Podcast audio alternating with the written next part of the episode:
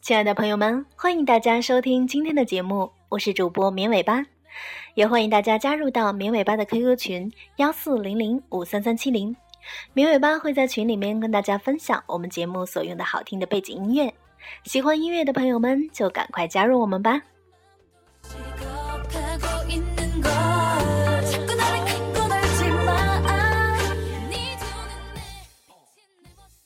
大家都知道《水浒传》的作者是施耐庵，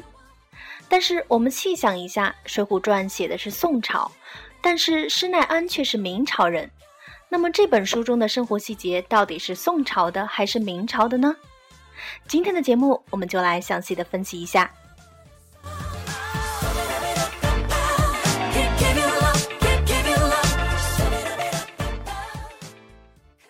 其实呢。《水浒传》的部分故事内容并非完全原创，目前学界比较一致的意见就是，它取材于流行于宋元时期的文人笔记、评话、杂剧等文艺作品中的宋江等人故事创作而成。也就是说，有些故事原本在民间流传就很广泛，而且形式众多，他的这本小说的部分内容是有所依的。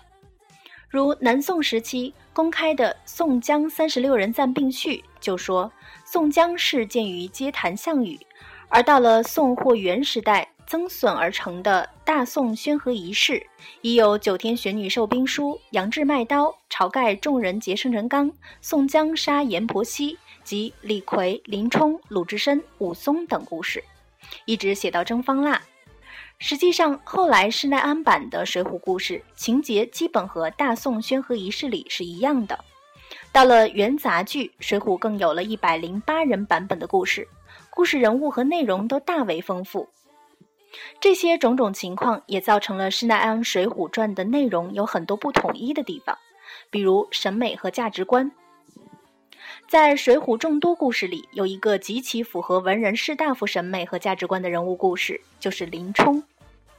林冲骨子里一直是一个遵纪守法，并且善恶观非常清晰的人。比如野猪林为工人求情，又比如风雪山神庙，乃至不肯杀过路行商做投名状，到后来火并白衣秀士，都极符合传统文人士大夫时的审美和价值观。林冲和其他人物如李逵之类，在审美和价值观上是格格不入的。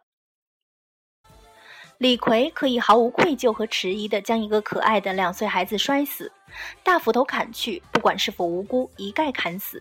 是当时只要痛快的一种市井审美和价值观。从这些问题里，我们可以比较清晰地发现，这些故事的最初原创应该不止一位，至少林冲故事就肯定非其他故事创作者所创作的。所以，也有观点认为施耐庵是编撰者，不能说是创作者。还有认为是施罗两人合著的等等，这些学术上的争论我们就不详细说了，只在这里提一下，大家知道有这么回事儿就可以了。总之，《水浒传》是施耐庵根据宋元时期流传的宋江等人故事创作而来，这么说是肯定没有问题的。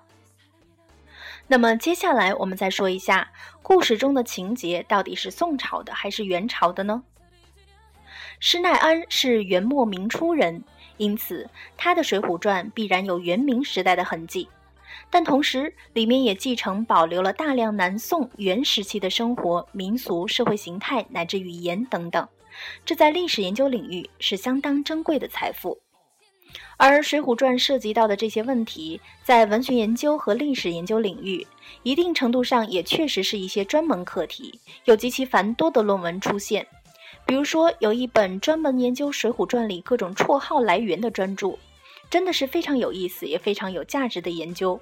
小小一个绰号，可以追究到当时的社会模式、官制、生活细节，甚至文学和语言的演变脉络，着实令人拍案感叹。